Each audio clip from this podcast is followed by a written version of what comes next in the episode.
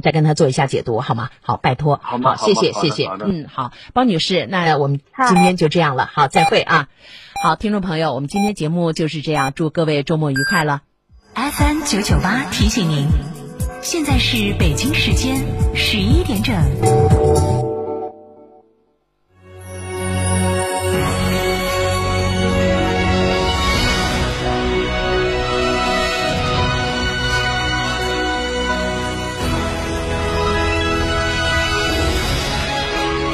成都的声音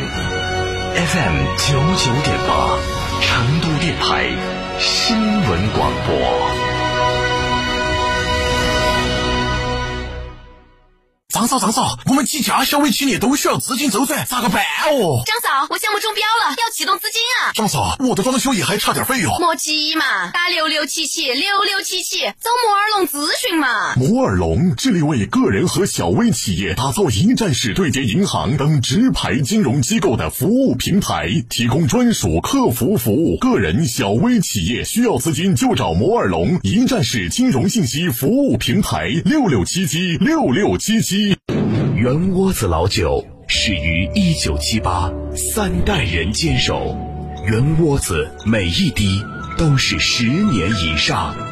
天台山圆窝子酒庄六幺七八七八八八六幺七八七八八八，圆窝子老酒。四川福奔店庆车展月同步开启，梅赛德斯奔驰 V 级 MPV 最低四十五万起售，购车更有八重好礼相送。成都国际车展四号馆与您相约，期待您的莅临。联系电话：零二八八四二幺六六五五八四二幺六六五五。九九八快讯。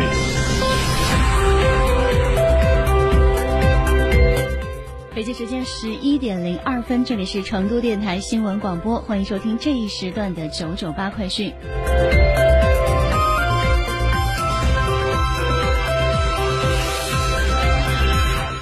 首先关注一下本地方面的情况。为进一步做好新冠肺炎疫情常态化防控工作，提升检测能力，成都市新增五家新型冠状病毒核酸检测机构，包括四川省妇幼保就本。保健院、成都大学附属医院、成都市龙泉驿区妇幼保健院、都江堰市人民医院、四川宝石花医院。目前，我市共有七十六家核酸检测机构，疾控机构仅承担指令性检测任务，不对外开展个人检测。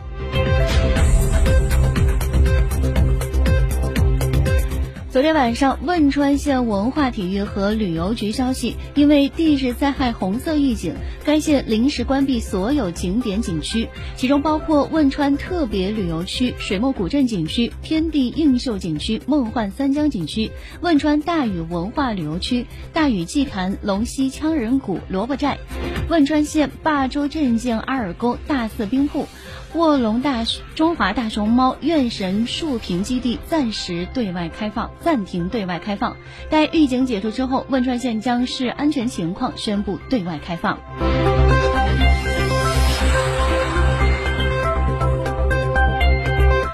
青城山都江堰景区官方微博发布公告称，都江堰市规划和自然资源局、应急局、气象局发布预警通报，预计都江堰市从昨天晚上八点起的二十四小时内，山洪地质灾害气象风险等级为二级。为确保游客安全，都江堰景区青城前山景区八月七号实行闭园，青城后山景区从八月六号公告发布之时起实行封闭，游客只出不进。已预约八月七号门票的游游客，请从原购买渠道办理退票。预警解除之后，景区将进行综合安全评估，评估通过之后再行开放。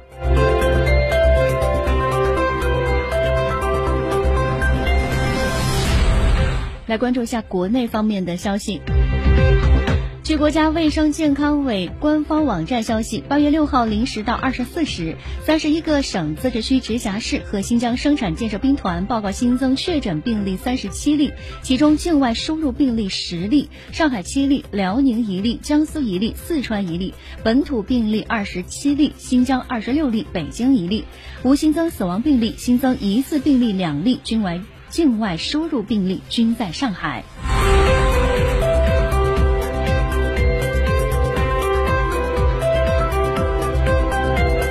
月六号，北京新发地聚集性疫情三百三十五名确诊病例当中，最后一名患者在北京地坛医院治愈出院。经过五十六天的努力，患者收治率为百分之百，中医药参与救治率百分之百，治愈率达百分之百，医务人员实现零感染。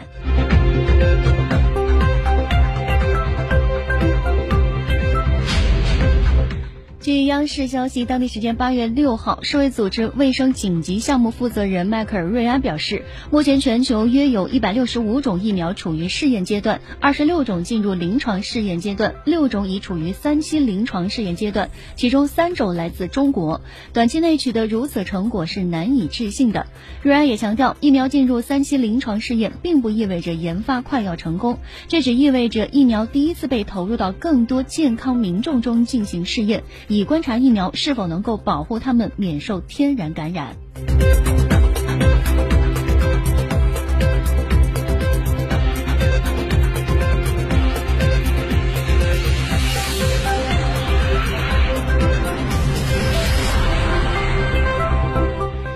今天二十四点，国内成品油新一轮的调价窗口将会开启，多家机构预计本轮成品油调价大概率搁浅。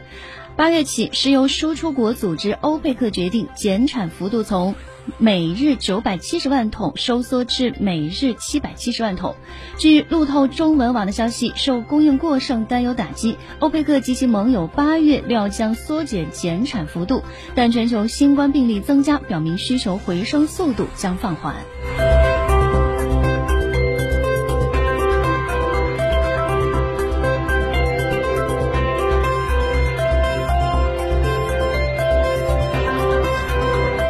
来把目光转向国际方面。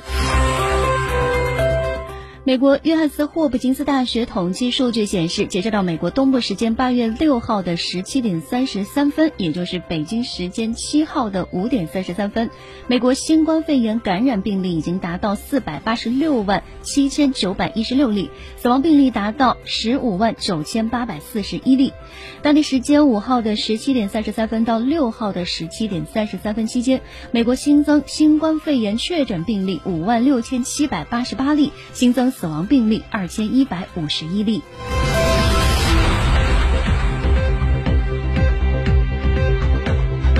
当地时间八月六号，美国国务院宣布解除了针对美国公民的第四级全球旅行警告，并表示将恢复以前针对特定国家地区的旅行建议。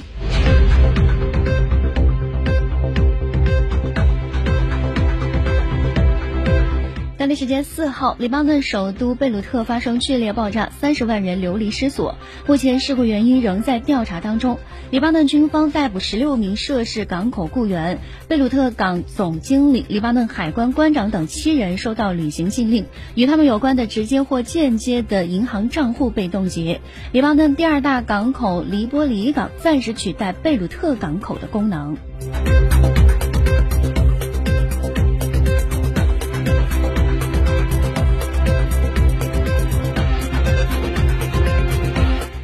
媒体六号报道，印度西部古吉拉特邦首府艾哈迈达巴德市一家新冠患者定点收治医院当天凌晨发生大火，造成至少八名患者死亡，其余约四十名患者已被救出并转至当地的另一家医院。当地官员说，另有一名医护人员在大火当中受伤。当地警方表示，火灾发生在凌晨的三点三十分左右，最初从重症监护病房燃起。